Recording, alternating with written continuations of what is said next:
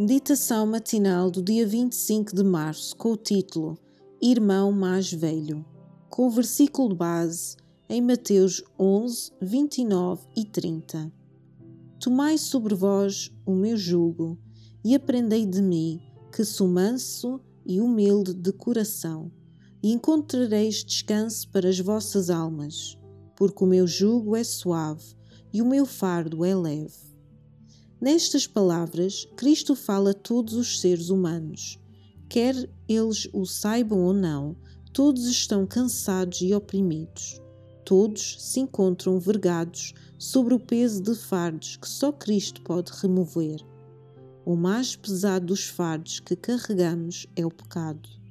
Se tivéssemos de carregar este fardo sozinhos, ele esmagar-nos-ia mas aquele que não tinha pecado tomou o nosso lugar.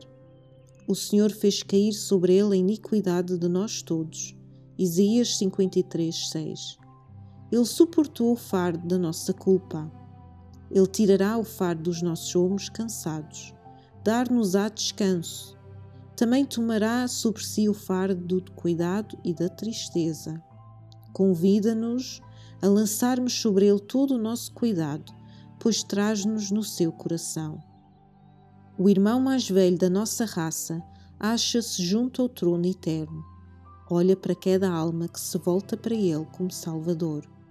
Conhece por experiência as fraquezas da humanidade, as nossas necessidades e onde jaz a força das nossas tentações, pois foi tentado em todos os pontos, como nós, e, todavia, sem pecado e está a velar por ti, temeroso Filho de Deus. Estás tentado? Ele te livrará. Estás fraco? Ele te fortalecerá. És ignorante? Ele te esclarecerá. Estás ferido? Ele curar-te-á. O Senhor conta o número das estrelas, mas sara os cabrentados de coração e liga-lhes as feridas. Salmo 147, 4, 3. Vinde a mim, eis o seu convite.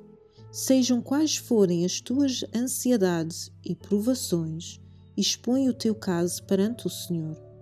O teu espírito será fortalecido para a resistência.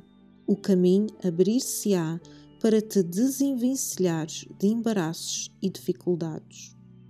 Quanto mais fraco e desamparado te reconheceres, tanto mais forte te tornarás na sua força. Quanto mais pesados forem os teus fardos, tanto mais agradável será o descanso ao lançá-los sobre o carregador de fardos. O descanso que Jesus oferece depende de condições, mas estas são claramente especificadas. São condições que todos podem cumprir. Ele diz-nos como poderemos obter o seu descanso. Tomai sobre vós o meu jugo diz Jesus. O jugo é um instrumento de serviço. O jugo é posto sobre os animais para o trabalho e é essencial para que trabalhem de maneira eficiente. Com esta ilustração, Cristo ensina-nos que somos chamados a servir enquanto a vida durar. Temos de tomar sobre nós o seu jugo para podermos ser seus co-obreiros.